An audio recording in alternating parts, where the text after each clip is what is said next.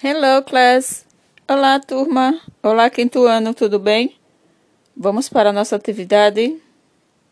Ficamos de responder as atividades das páginas 88, 89 e 90, não foi? Nosso assunto hoje foi There to be. There to be significa há ou existe. E nós aprendemos que existem duas expressões, né? There is, que é há ou existe, e there are, que há ou existem.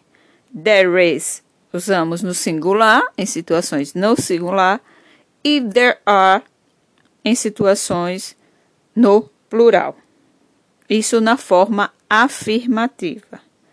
Aprendemos também que existe as frases there is not quando ela é negativa e there are not quando é negativa no plural.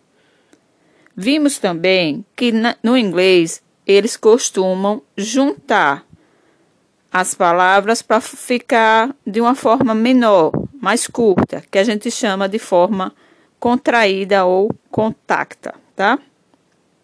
Então, a expressão there is not fica there isn't no singular, para uma frase negativa no singular. E a expressão there are not fica there aren't.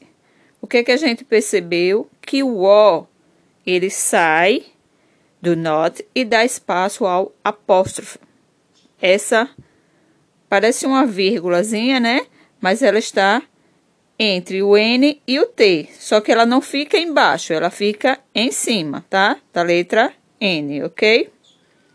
Então vamos lá para a atividade para vocês verem como é que fica nas frases, ok? Página 88, questão número 1. Observe as figuras e as frases e ligue. Então, eu vou observar as figuras, vou ver o que tem nas figuras e vou ligar para a frase para a frase correta. Vamos lá. Temos da letra A até a letra E. Na letra A, o que nós temos na figura? Uma mesa e um boné em cima da mesa. Vocês lembram como é boné em inglês? Se não lembra, lembra como é mesa. Table. Então, a gente vai procurar na frase que tem o nome boné e table. Está lá, ó, na última frase, na, fra na quinta frase, no caso. There is a cap on the table. Olha a preposição on aí, que significa que está sobre, que está em cima. Então, a letra A vai ser para esta frase, para a quinta frase. Letra B. Temos uma sala de aula e não temos alunos nem professor. Sala de aula, vocês lembram que é classroom. Então, eu tenho que encontrar a frase que tem pelo menos esse nome, classroom. Temos lá a primeira frase, ó. Ela está na negativa, ó. There isn't a teacher in the classroom. Por que in? Porque in significa dentro. Então, dentro da sala de aula, não há, não existe professor. Ok. Letra B para a primeira frase. Viu o que a tia falou? Forma contracta, ó. Isn't. Letra C. There are. O que? Temos canetas aí. Como é caneta mesmo? Pens. Então, vou procurar a frase que tem pens. There are pens in the pencil case. A. Existem canetas onde? Dentro do estojo. In, de novo, ó, in. Letra D de dado. Temos um cachorro e ele está sobre o tapete. Como eu conheço a palavra cachorro, eu vou procurar a expressão que tem o nome dog. Olha a segunda frase, ó. There is a dog. Onde está o dog? On the rug. Ele está sobre o tapete on. Letra E. Nós temos uma backpack, uma mochila, e ela está vazia. Então, tenho que procurar a frase que tem o nome mochila. Hum, achei, ó. Terceira frase, ó. There aren't books in the backpack. Está dizendo que não há, não existem livros dentro da mochila. Olha, there aren't. Ô oh, tia, mas podia também ser there are not? Of course, claro que sim. Tá? Mas vocês vão ver mesmo no inglês mesmo, vocês vão ver mais assim. Ok? Vamos para a página 89. Questão número 2. Assinale true ou false. Nós temos da letra A até a letra D. Nós vamos marcar true ou false, né? Na letra A, there is a dog beside the tree. Beside nós já aprendemos que é ao lado de. E a foto nós temos vendo um dog. There is a dog. Há um cachorro nessa foto. No, there is a lion. There is a lion beside the tree. Então a frase é false. Marca um xizinho na palavra false. Letra B. There is a cake in the refrigerator. There is a cake. Yeah. Sim, tá no refrigerador. Yes. Então a frase é true. A frase é verdadeira. In, ele está dentro da geladeira, tá vendo? Letra C. There are not oranges in the basket. There are not oranges in the basket. Oranges são o quê? Laranjas. E o que é que nós temos aí? Bananas. Então a frase é verdadeira?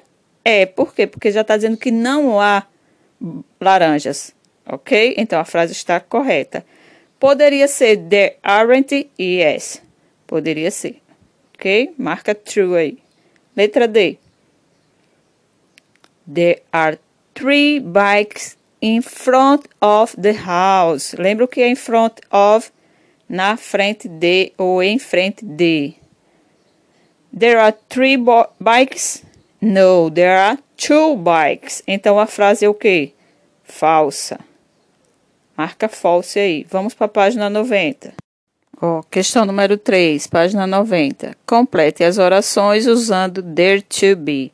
Então, a gente já sabe que a gente não vai utilizar a expressão there to be. A gente vai utilizar there mais o verbo to be como ele aparece na frase. Se vai ser negativo, se vai ser singular ou plural, se vai ser afirmativo ou negativo.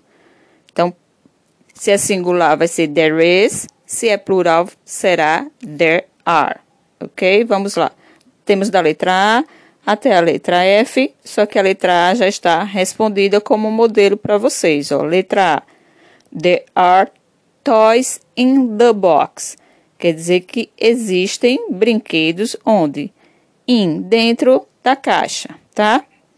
Letra B. Nós temos um, uma carteira escolar e temos um livro sobre a carteira. Só temos um livro.